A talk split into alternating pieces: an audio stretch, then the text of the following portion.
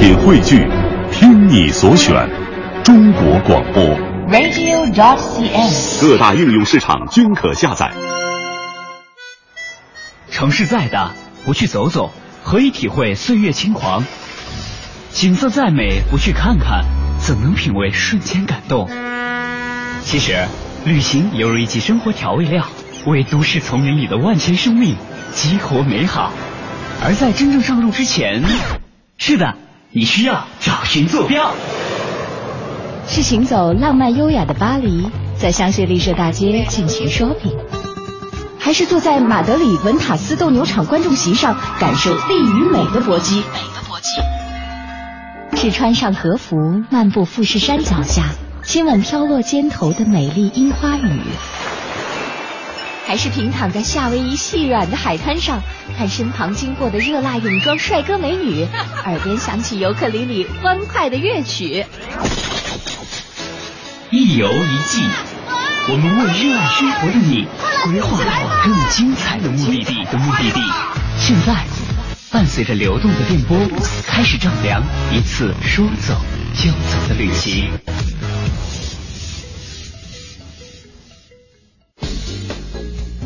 对于纽约文化艺术脉络追寻的向往，我们的主持人李奇轩来到了著名的大都会博物馆。作为闻名世界的四大博物馆之一，这里的许多陈设都十分有名。但事实上，这里虽然已经是纽约最大的艺术博物馆之一，但是也只能代表纽约艺术收藏和风格的一个侧面而已。那么，接下来李奇轩又会去哪里呢？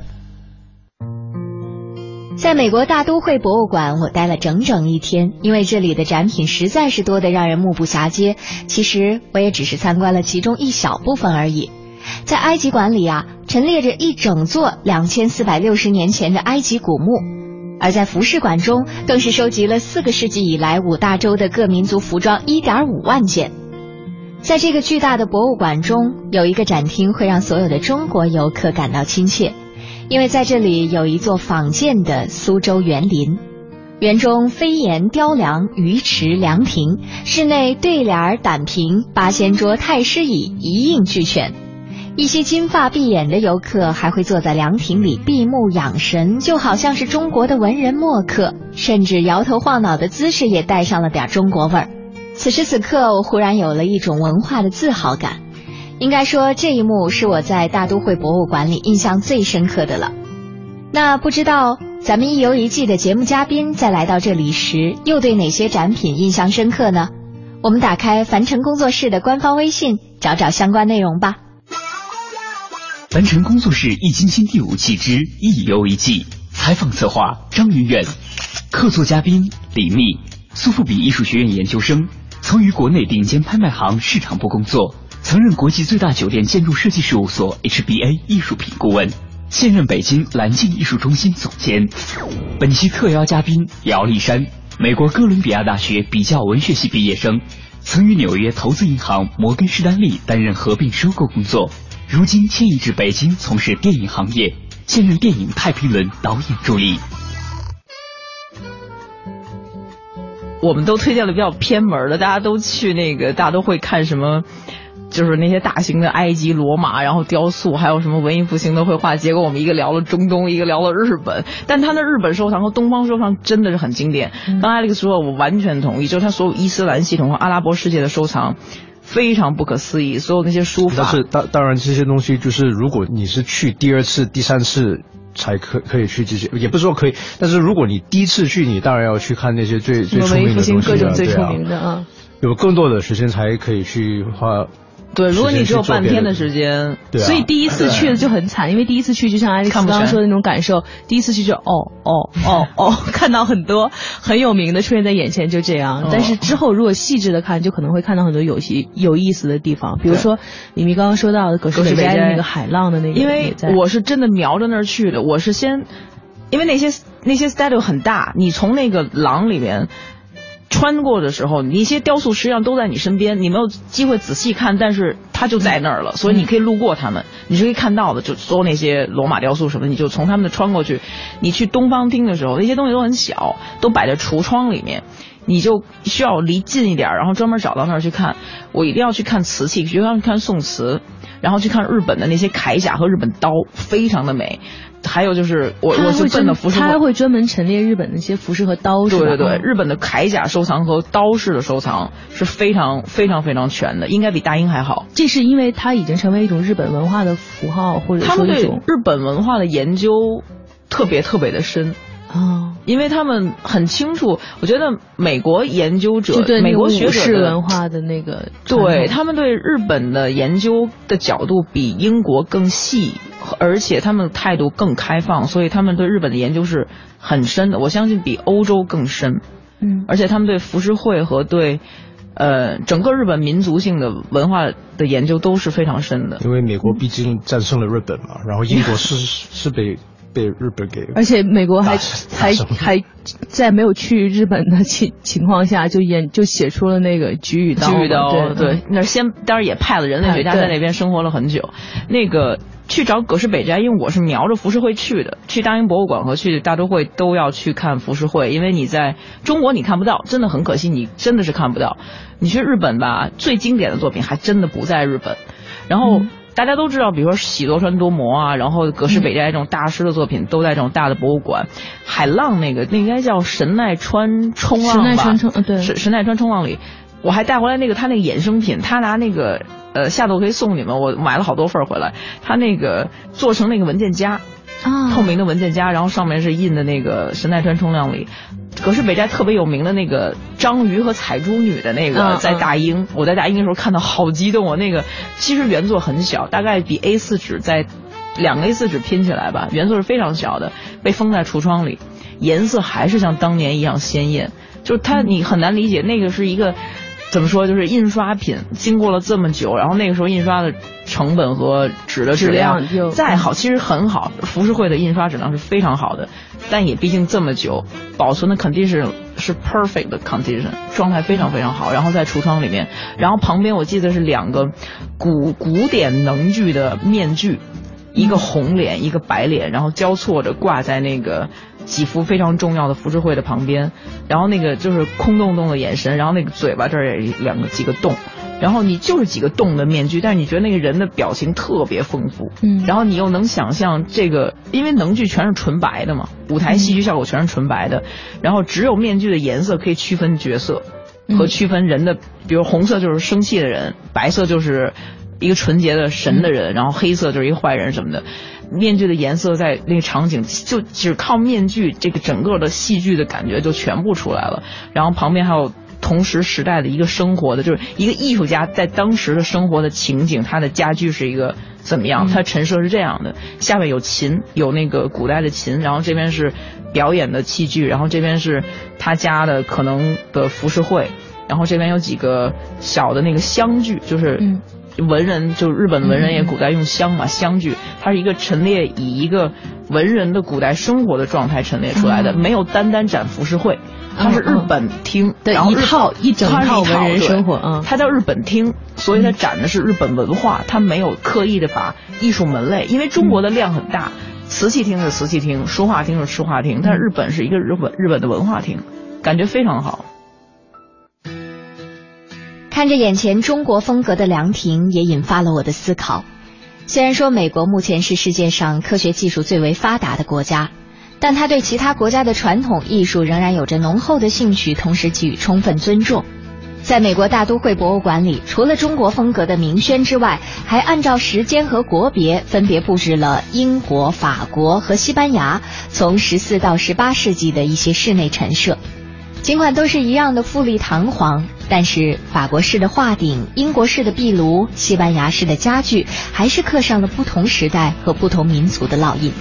从这些细节也能充分感受到博物馆的布展人对不同文化的尊重以及融合。还要告诉大家的是啊，在大都会博物馆里还有很多花园庭院，逛累了就坐在里面休息片刻，也让人感觉心旷神怡。当然，您还可以在博物馆商店里购买一些设计精美、有特殊意义的纪念品。好了，大都会博物馆我们就说的差不多了，还有哪些值得去的地方呢？我们来听听一游一季的嘉宾们有哪些推荐吧。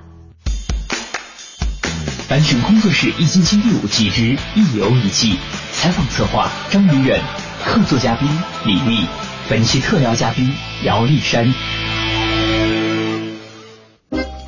如果说大都会代表了美国对于传统经典文化艺术作品的呈现的话，那么在纽约的另一座美术馆，可能就从另一个方面，呃，向我们展现了艺术进行到当代时的样子。也是李密曾经之前在节目里面推荐过很多次，让大家到，让大家去了美国一定要去的，就是 MoMA。对，我不知道如果他的 Alex 的朋友到了。纽约之后，你会最先推荐的博物馆类的或者美术馆类的，应该是大都会吧？大都会对，我就会先推荐 MoMA，因为大都会好像也就像就是你去了一定要去看什么胜利女神啊，然后那个一定要一定要有的几个画勾的地方嘛。大都会我觉得应该还是基本上是看你个人的品味、个人的兴趣。如果你比较喜欢那些当代的东西，那就肯定得去 MoMA。因为我觉得当就是呃 MoMA 就是当代美术馆，代表了特别美国，就是它特别美国。如果让我去讲里面东西，我会有很多可讲的。它除了有很多世界的东西，然后也有很多特别有美国故事的东西。但是如果去 Metro 讲的话，我讲你其实你讲的这一点是对的，因为这个美国历史，就美国这个这个文化最，呃，他对这个艺术最。鼎盛时期是从一战之后嘛，那个 modernism 对吧？所以之前这些所谓的古代的艺术根本就不存在。所以大都会里面的全部都是从欧洲、从别的国家来收集收集回来的。所以如果你要真的去看美国艺术，这那就得去那个 MoMA。对，MoMA 是一九二九年吧，就三零年前开始建的，最早很小的 MoMA 最早是就几个那个阔太太，然后就是做大的那个金金融行业和不同的行业，就大型的实业一起共同设立。起初就是在因为 MoMA 不就在就是城中心，像一个写字楼一样嘛，它原来就是写字楼的一小。小层，然后他们做了一个像沙龙和小的展厅一样。后来慢慢的决定要，OK，我们要在 Central，我们要在 Downtown 里面做一个。其实他们还是有上层社会那种心理。如果大家去看那个 MoMA 的建筑，MoMA 前四层就是特别开放式的、特别敞亮的大玻璃，然后公共性很强、光明，然后很 modern，非常现代。它四层之上有一个地方，我记得我特别清楚。我第一次去的时候。因为我的之前的老板以前是那边的一个策展人，他们策展人分很多部门，然后我去到的时候，呃，有幸认识了一个当时的一个非常老的学术型的策展人，然后他可以带我去到他们后面那些资料馆去看，就是平时不开放的展览里边的那些储藏，然后他们四层之上，如果大家下次去的时候可以观察一个细节，他们那个四层上有一个小的半层的跃层，然后在那个跃层中，就是他那个。设计建筑设计的细节上面就掏了好多的洞，就是都是纯白的，一层一层的平板式的楼层，中间有一层掏了好多洞。他说你，他就那个老头特别典型那种老的学者那种，戴个眼镜，抬了抬眼镜问我，你看那个洞，你觉得是什么意思？为什么要在每层都一样的这个建筑的细节里面，在这层这儿有这么一个装饰？实际上到四层那个半层的跃层的时候，如果通向大街，已经是可以俯视这个大街了，已经有那个高度了。你可以看到街面的人流，大家都匆匆忙忙在下面，然后就像一个正常的都市生活一样。但是里面是一个大的艺术馆。他说这些洞代表了当时建筑，就是当时建筑师被这些社交名流和上层的这个背后的基金会的这些赞助者们要求，我们要表示我们一种态度。我们站在这个美术馆里面，可以窥视到外面的人的社会的平民生活，但是在这里面是一个艺术的殿堂。我们在城市的中心，我们可以很公众，但实际上他们的心态始终里面带着我们是上层。所以那些孔是什么？是他们向外看的？对，就是，对他们想代表着我们可以再往外窥视这种感觉。我当时其实你一说到的时候，我想到可能有点不靠谱。我当时想。会不会是什么？就是什么机关暗道？我想 是是功能性的，真的可以往外看吗？然后，对我我想的可能更多一点。我想的可能是，莫非比如说，现在哪个孔里面有什么按钮，然后一按，然后又会有一间密室，密室里面是他们的另另外一部分，就是怎么样非常不能对外人言说的收藏等等。不过每个博物馆的那个自己的储藏实际上都藏得很深，嗯，就是都是各种机关。你去博物馆的时候会发现挺好玩的，就它的储藏室和研究室还有图书馆什么都藏得挺深的，然后各种密码啊什么机关的保藏的条件都非常好。到三十年代在 MoMA 再扩建的时候，因为它从 Rockefeller 那边买的那个楼嘛，然后拿到产权再扩建，加上旁边的整个配套，整个这个所有的人员的 facility 的配套下来。到三九年才开，基本到快四十年代才开了。那它其实最开始像你说到的，可能是他们的一种，虽然与与民众分享，就是对于文化艺术的这种看法的话，最开始建立的时候也是向大众开放的吗？还是说属于一个沙龙起初对，起初最早的时候没有，到三九年才对公众完全的社会的公众开放。嗯，其实最早大规模的开放和大规模的建设博物馆之前，没有那么多可看的，因为那帮人都是收，包括一个他，以后之后咱们会聊到那个 Guggenheim，他们都收 modern。刚才 Alex 说就是美国艺术是从 modern 从现代主义开始的，当时的民众根本就看不懂 modern，就什么抽象画，然后就都不用抽象，就是夏加尔夏加尔那种东西，民众根本就不理解这什么玩意儿啊，就这毕加索啊，什么夏加尔啊，然后什么。那时候还没有 Jackson Pollock，那根本就没有的，根本就没到他们，都是二十年代之前的东西，没人看得懂，别人都觉得你们浪费那钱，浪费那个精力，浪费我们的土地在干什么呀？然后，呃，起初比较小众，因为他收的东西真的就没有那么公众性。嗯。后来，呃，大规模的开放了之后，他们在广泛的建立自己的收藏，就有些非常有名的作品进来了。梵高啊，这种大家看得懂的，然后什么达利啊，这种特别有名的，然后当然这后来都是五六十年代之后就综合调配了一下，对，就一代一代的在收，然后因为这些艺术家们时代也变了，这些艺术家们变得特别能炒作自己，变得在社会的文化上面特别有影响力，特别有名，然后公众们就会被这些人的故事本身带到某博物馆里面来，然后故事就越来越丰富，现在的收藏就变得就巨量的收藏，MoMA 也特别出名的在。现在我去 MoMA，几乎它的常设展里边，你都知道有几幅画在那儿。你你肯定会去看毕加索那个亚维农少女，特别有名的那个几何体的几个女人在那儿。然后，如果大家喜欢那个达利的话，都会去看那个记忆，那叫什么永恒的记忆，那个时钟的那幅画在那儿，很小，原作也就一个 A4 纸，再加上框也没有多大吧，很小，但是 condition 特别特别好，颜色特别特别饱和。大家都觉得达利的画这种符号性的画，看印刷品就已经能，因为符号嘛，就画的很清楚。看印刷品就像基本看到原作一样，但实际上根本不是。达利一定要去看原作，差别很大。马蒂斯那个跳舞，那个蓝色的那个剪纸那个舞在那儿，然后莫奈有幅很大的睡莲在那儿，很漂亮、很经典的睡莲在那儿。我相信很多人会喜欢那个。哎，其实我记得好像最开始咱们曾经聊到 MoMA 的时候，李明曾经说第一次就。最开始第一次去找的时候，不是一个很好找的地方，甚至可能你对你会错过的。如果你走过的，你会觉得那是一个广告公司的门。嗯，所以我想知道，像 Alex，你第一次去的时候，你是瞄准那个目的，你就第一次就找到了吗？还是说误打误撞路过那儿的？刻意去找，刻意去找。对，进到大都会博物馆的时候，会给你感觉是很惊讶。那你进到 MoMA 的时候，你会有什么感觉？因为你是一个会去在大都会觉得哎也很不错，然后看到很多让人觉得两个地方风格就不一样。对。因为你去蒙马就是典型的那种当代的艺术，就艺术馆，就是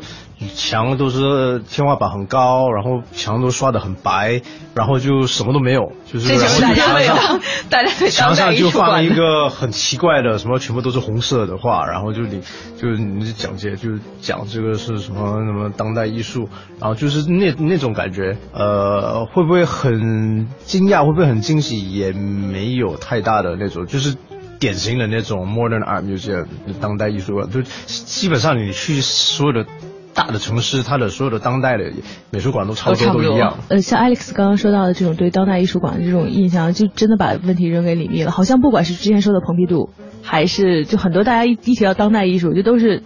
点点点，然后进去以后就是白墙大房子，什么都没有，可能就会是很多人的这种印象。对他刚才非常高度概括大家对然后我经常想，你知道，就是你蒙马这些地方，就是他在城市中心，然后肯定房，我不知道他们是买房还是租，然后你租这么贵的一个地方，然后就摆一幅画，然后就是多浪费钱啊！我突然觉得好像在骂我的画廊。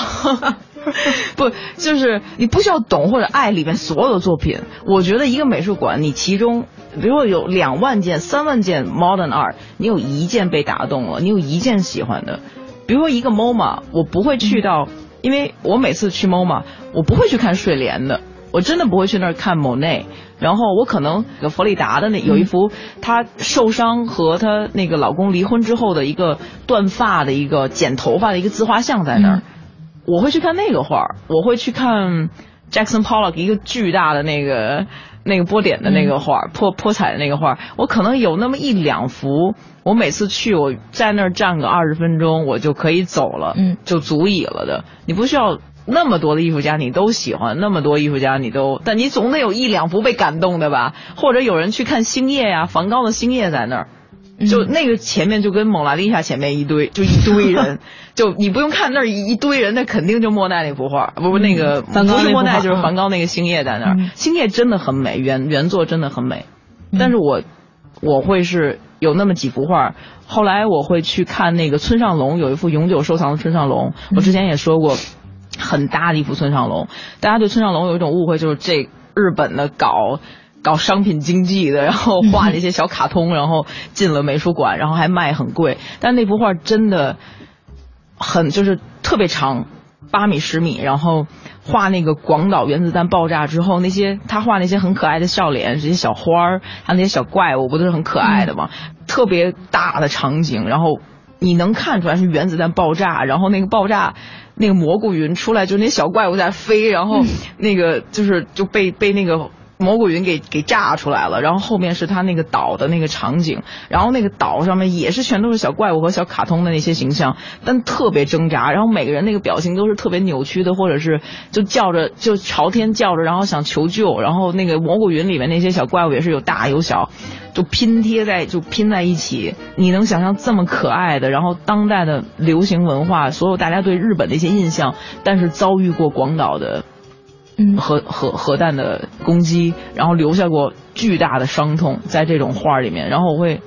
看那幅画看很久。当然我知道那边已经有人在鄙视我了，就是关于 Jackson Pollock 那幅画。当然 Pollock 是一个很很 prophetic 的一个人，或者那一代的艺术家都是，其实他们真的很可悲。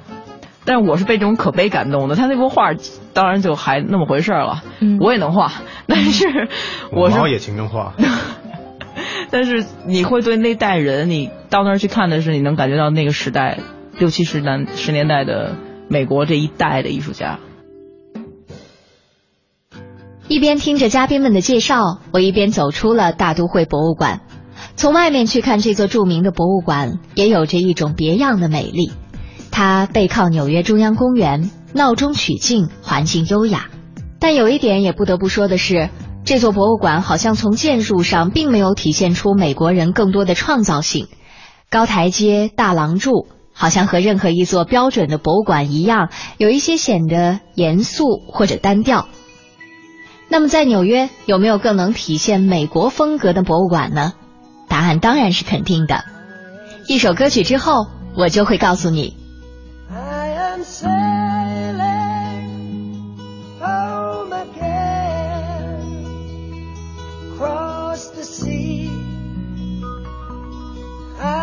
Sailing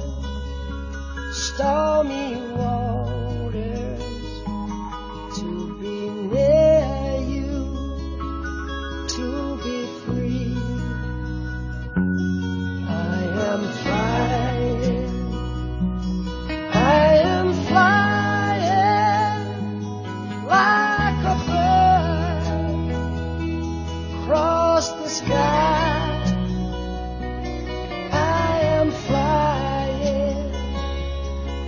pass him high.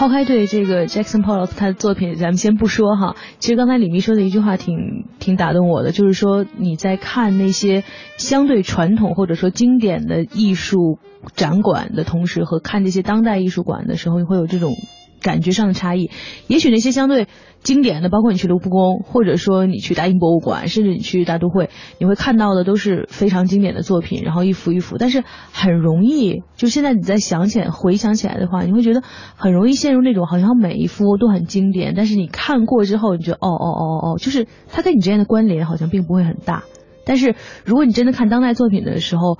呃，不管是去蓬皮杜，还是说去我们说的莫马，可能你会有那种感觉，就是这些是什么？可能包括你看到 Jackson Pollock 作品的时候，你会觉得这也是艺术，你会觉得会有这种感觉。但是确实会有那么一两件，可能是因为艺术家本身与我们生活时代更接近对他的这种个人的感觉，总是会有那么一两幅能够是能够和你的时代和你所处的这些经历有联系。他有联系，喝酒喝酒有联系。Pollock 对我来说，他是一个被流就所谓的被一个国家要急速的塑造自己的文化的时候所利用的典型。他是一个牺牲品。当美国美国没有艺术家，就跟他 Alex 刚刚讲，美国所有的早期来的艺术家都是因为为了拯救欧洲战后的移民，这些知识分子要逃到美国去，才可以生存，才可以活下来，被保护下来，所以他救了一批移民的艺术家。但是他自己没有艺术家，他发现我们现在要美国了，我们要有美国自己一个最核心的文化。然后我们需要有自己的艺术家，Pollock 就是被其实是被 Guggenheim 给利利用起来的，被包装起来的。然后一个很 masculine、很男人的一个形象，然后喝着啤酒，然后特别爷们儿，然后很艺术家的气质，生活在郊区的创作室里面，天天就是很辛苦的画这种画，特别抽着烟，特别的美国，然后画这些特别欧洲、特别深奥的东西。所以我们美国有自己的艺术家，然后突然一间，他就是隔前后一年的时间，他从什么都不是一个流落街头。女人都不会正眼瞧他，然后到突然一下他就变成所有人都喜欢，然后他的画就迅速的两三年之间那个价钱滚滚滚滚滚滚到他都要靠酗酒来解决自己为什么要大家都喜欢我这个问题了，这就是多么可悲的一个故事和多么可悲的一个人生，然后到最后他死于非命，他的婚姻也完全被他的这个本来应该是一个很好的。怎么说？一个很能沟通的艺术家的一个一个感情生活，也也被他的就是大众生活和媒体对他所塑造的形象全都给毁了。我觉得是非常可怜和很可悲的一个时代的一个缩影。嗯。嗯，但是话说回来，虽然是一个很可怜可悲的一个，或者说一个时代特定环境下的一个产物吧，但是就是这一整个他的人生故事都是一个好像是换一个人也会出现的这么一个时代的一个特定的事件，但是可能还是会让很多人去想，哎，这到底是不是艺术，或者说这这件事情本身背后与他的作品，或者说整个一系列会有多大关系？但是也许这正是你走进每一个跟当代艺术有关的展馆的时候，真正产生这些问题本身，好像反倒从一个角度上想是正常的，因为他给你展示的是整个当代艺术发展的过程。也许你会觉得，哎，这样的作品是不是小孩也能画？是不是随便就能泼上去？但是当你在回想这整个的过程的时候，也许就是时代需要这样一个人做这样的一件事儿。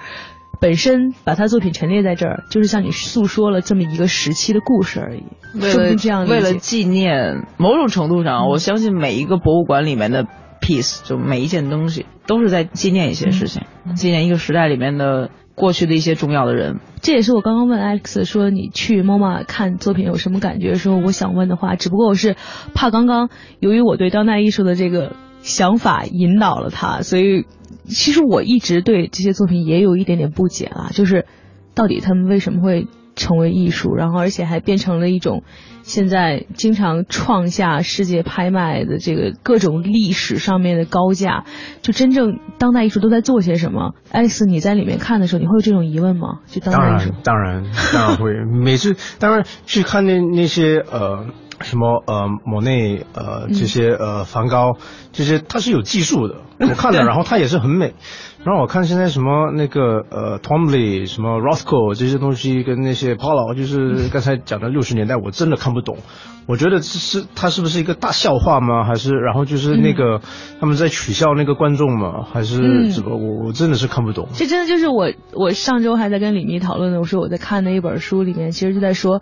当代艺术就是是一个大陷阱，就是也是一个美国的一个记者，现在岁数也很大了，八十多岁，他写的就是说，所谓当代艺术就是我告诉你艺术是什么，我告诉你时尚是什么，你就听就行了。然后这些艺术家创造出来一个，你就慢慢就会觉得哦，就是这么回事儿。但是如果抛离所有我给你输出的东西，你还觉得它是不是美的？就是你如果说我不告诉你，就是莫奈的观念、梵高的经历，它一样是一个很美的能打动你的东西。但是当代艺术就，如果你不了解 Jackson Pollock 他的人生、他的这个历史、整个时代，你还会觉得他是美的吗？就再问他，就再问自己一个问题：是不是被催眠了？是不是所有大众都被催眠的一个过程？我看完了以后，真的开始有质疑。就是在看那些作品的时候，我在想，这些作品真的是小朋友创造不出来的吗？当然是有一个返璞归真的过程。因为因为当时那些印象主义的那些画家，他们多多少少都有最基本的那个画画的基础。嗯，毕加索他也是，就是你看他早期的那些东西画的还是非常的经典。嗯，然后后来做的那些比较抽象的东西，但是他还是有那个最基本的画画画家应该有的那些技术。嗯可是现在就是他们的呃，我个人的意见嘛，嗯就是你看那些当代的所谓的艺术，现现在完全没有技术了，全部都是嗯技术已被已经被那些所谓的概念所取代。那我这个我这方面我就我就不懂了。哎，所以里面我问你一个问题啊，如果你现在有四千万美金，如果你有现在有四千万美金，你是会去收藏一幅，比如说像蒙克蒙蒙克现在还有四千万的吗？可能就是大概如蒙克不说4000万有，对我就说还有四千万能买到的吗？可能啊有有有也有有对，当然有你是会去收藏一幅这样的就是作品呢，还是说像？当然，Jackson Pollock 他的作品也没有四千万能买到的，但是很小幅如果对，如果说有的话，你会怎么选择呢？我都不会。都不会。再买一个鲨鱼，哦，对面儿对面儿应该更买不起了。我我应该都不会，嗯，因为我觉得。呃，但我明白你这个问题的意思，就是说，如果我非要答这个问题的话，我不会拿他们比，就这个是没有可比性的，因为对我来说，美是一个什么概念？像你刚才说的，说大众被洗脑了，什么是美的？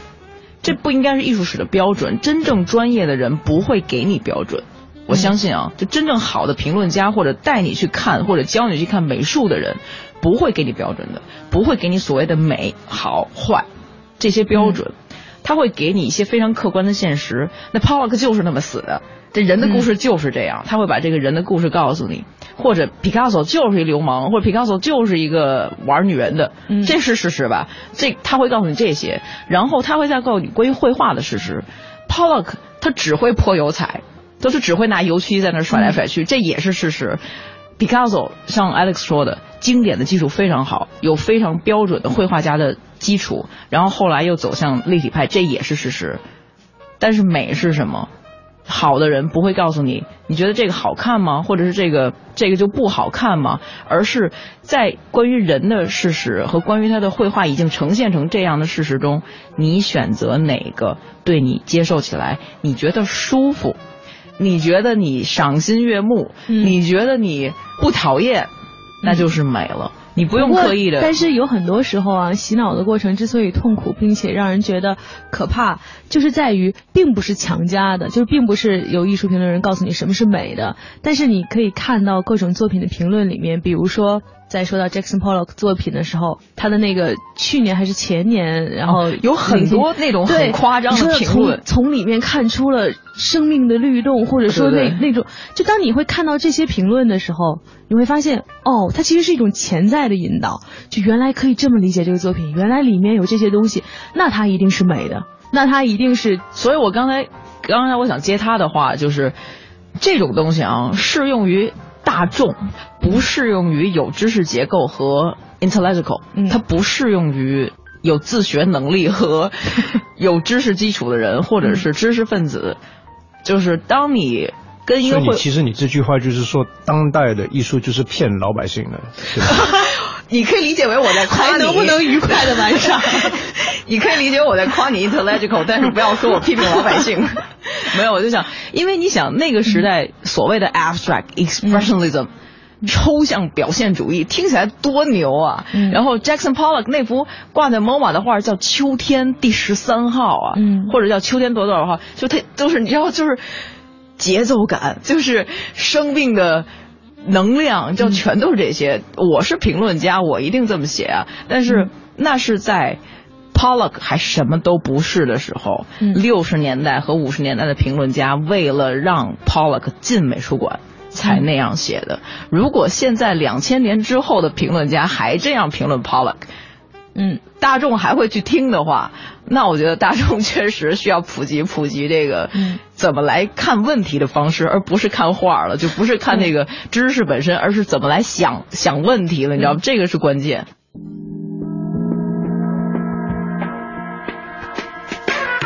其实比起著名的大都会博物馆，我自己是更喜欢纽约现代艺术博物馆的，因为它小巧而精致，有不少实验性的作品可以让我们来参观，而且它的导览讲解基本上也都有中文，讲解的声音也很动听，还有一些配乐的。看完了，你还可以把喜欢的作品、拍的照片，还有游览路线等等，都发送到自己的个人邮箱。总之，这里的参观体验非常好，让你觉得既赏心悦目，又非常舒适轻松。不过，更多关于这里的情况，我们还是明天再说吧。